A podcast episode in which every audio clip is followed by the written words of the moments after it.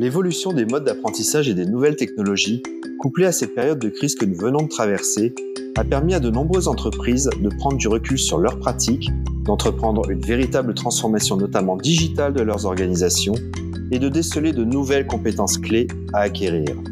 Toute cette période a ouvert un champ de réflexion plus large pour envisager différemment les parcours de formation de leurs collaborateurs. Beaucoup d'entre vous nous ont interrogés ces derniers mois pour vous accompagner sur la création de nouveaux parcours de formation, plus ou moins longs, certifiants ou non, mais toujours à la recherche de solutions innovantes en nous appuyant sur un large éventail de modalités d'apprentissage attractives et percutantes pour l'apprenant. C'est donc tout naturellement que nous avons souhaité consacrer ce nouvel épisode de l'onde positive sur comment redonner du PEPS à vos parcours de formation. Bonjour à toutes et à tous, je suis Christophe, directeur des opérations chez RC, et pour m'accompagner aujourd'hui sur ce sujet, Anne-Sophie, consultante de formation. Bonjour Anne-Sophie. Bonjour Christophe, bonjour à toutes et tous. Je suis très heureuse de vous retrouver sur l'onde positive. C'est en effet à travers trois questions que nous souhaitons partager notre expérience autour de ce thème. Tout d'abord, comment abordons-nous la création d'un parcours de formation? Puis quels sont les ingrédients d'un parcours de formation performant? Et enfin, comment envisageons-nous les parcours certifiants? Autant de questions auxquelles nous allons répondre en vous donnant un maximum de bonnes pratiques pour donner du PEPS à vos nouveaux parcours de formation et de développement des compétences. Vous êtes prêts? C'est parti Alors Anne-Sophie, comment abordons-nous la création des parcours de formation qui nous sont demandés par nos clients? Chaque création est différente, bien entendu. Il nous arrive parfois d'avoir à rechallenger des parcours de formation déjà existants dans l'entreprise. Souvent, nous y intégrons de nouveaux modes d'apprentissage, notamment distanciels. Il nous arrive aussi et surtout de partir de zéro pour créer de nouveaux parcours de formation sur des sujets variés autour de l'onboarding, de l'expérience et de la relation client, du management entre autres. Et là, nous avons un véritable rôle de conseil préalable qui se révèle fondamental.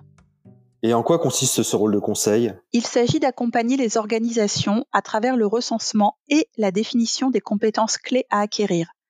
Avec ces derniers mois, l'apparition de nouvelles compétences comportementales, on a tous entendu parler des soft skills.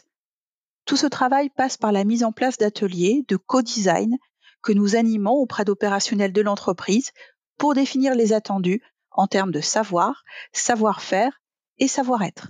Oui, Anne-Sophie. Par exemple, sur un parcours relation client, c'est bâtir ce que l'on appelle un référentiel ou une charte qui définira dans le détail ce que doit être la posture client pour l'enseigne et l'expérience qu'elle souhaite faire vivre à ses clients. Ce référentiel explicite les actions à mener et les comportements à adopter à chaque étape du parcours client, ainsi que l'ensemble des marqueurs qui constitueront la signature relationnelle de l'enseigne et qui doit créer la différence avec les concurrents. C'est exactement ça. Et nous pouvons imaginer le même exercice sur du management, de l'intégration. L'important à travers ce référentiel est de savoir où l'entreprise souhaite amener ses collaborateurs et d'apporter du sens. Cette formalisation est fondamentale car elle fixe le cadre de l'élaboration des parcours de formation. Ok, le cadre est fixé. Voyons maintenant comment chez ARC nous donnons du PEPS à nos parcours de formation on touche clairement à notre credo depuis 35 ans, proposer des dispositifs en mix learning combinant un large éventail de modalités d'apprentissage innovantes et percutantes. Et oui, chez RC, le multimodal, c'est fondamental. C'est la clé de l'efficacité des nouveaux parcours de formation. Comme nous l'avons dit, chaque parcours est différent. À nous de nous adapter non seulement aux objectifs à atteindre, mais aussi à la culture et aux pratiques de l'entreprise.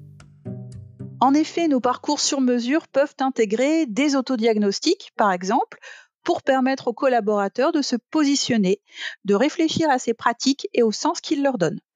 Ça peut également être un accès à des ressources asynchrones en digital learning pour sensibiliser, acquérir des fondamentaux, apporter une expertise concrète sur un sujet. D'ailleurs, chez ARC, nous disposons d'une offre d'une quinzaine de modules en digital learning de 10 minutes chacun. Nos modules à ce qu'il paraît sur des sujets en lien avec les pratiques managériales et la relation client. Leur scénarisation décalée autour de contenus concrets et opérationnels enrichissent parfaitement les parcours de formation de nos clients. N'hésitez d'ailleurs pas à nous contacter pour en savoir plus. Ensuite, pour se développer, nous créons tout un ensemble de périodes de regroupement idéalement en présentiel, mais au regard de ces derniers mois, bien évidemment déclinable en format classe virtuelle, animé par notre équipe d'une cinquantaine de consultants formateurs. Et ces périodes de regroupement sont essentielles à différents moments du parcours. Au démarrage, pour donner une culture commune en phase avec les valeurs de l'entreprise, créer du lien et générer l'envie de suivre ce parcours de formation, nous intégrons de nombreux ressorts émotionnels et ludiques pour créer de l'émulation et embarquer les collaborateurs dans le parcours dans un esprit promo. Tout au long du parcours, pour apporter de la méthodologie, des échanges collectifs, des travaux de réflexion souvent menés en intercession pour expérimenter et des mises en situation concrètes. C'est aussi l'occasion de bénéficier de l'expertise de nos consultants formateurs.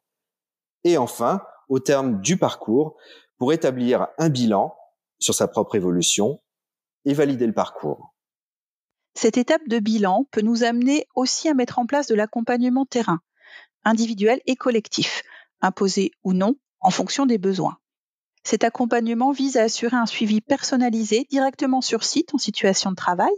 Il vise aussi à élaborer des pistes d'action et à améliorer ainsi les pratiques professionnelles de chacun. D'ailleurs, cet accompagnement peut prendre la forme d'AFEST également. Tout au long du parcours, afin de garder le lien et maintenir l'attention, le collaborateur a accès à des ressources à consulter.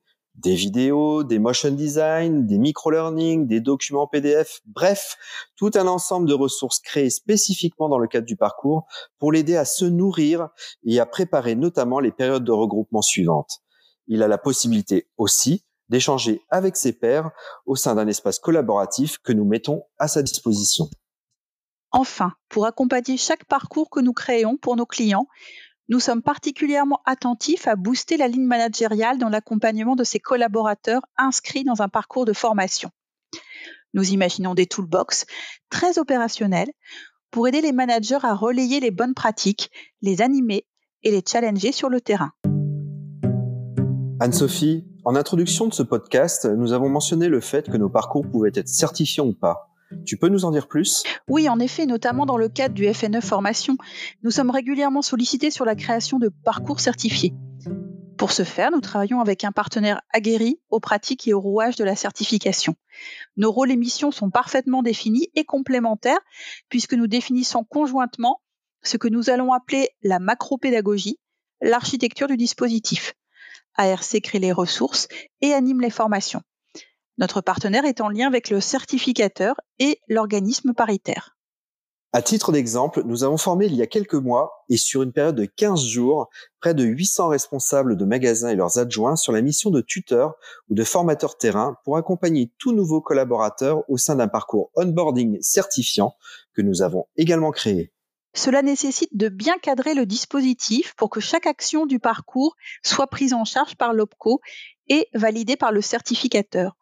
Il est donc nécessaire de donner à toutes les parties prenantes au projet et surtout aux formateurs tout un ensemble de procédures et modes opératoires détaillés comme le process d'invitation à chaque classe virtuelle, le système de fiches de présence digitalisées, un système d'évaluation précis et tracé, etc., etc. Et voilà, nous arrivons au terme de ce nouvel épisode. Nous espérons vous avoir inspiré pour vos futurs parcours de formation. Nous vous remercions pour votre attention. Nous vous invitons à nous suivre sur les plateformes de podcast, Apple Podcast, Google Podcast, Spotify et les autres. Vous pouvez y retrouver les précédents épisodes de L'onde positive. Si vous avez des questions à propos de cet épisode, vous pouvez nous écrire à mail at alainrenault.com ou directement en message privé via réseaux sociaux. En attendant, prenez soin de vous et à très vite. Restons solidaires, à bientôt.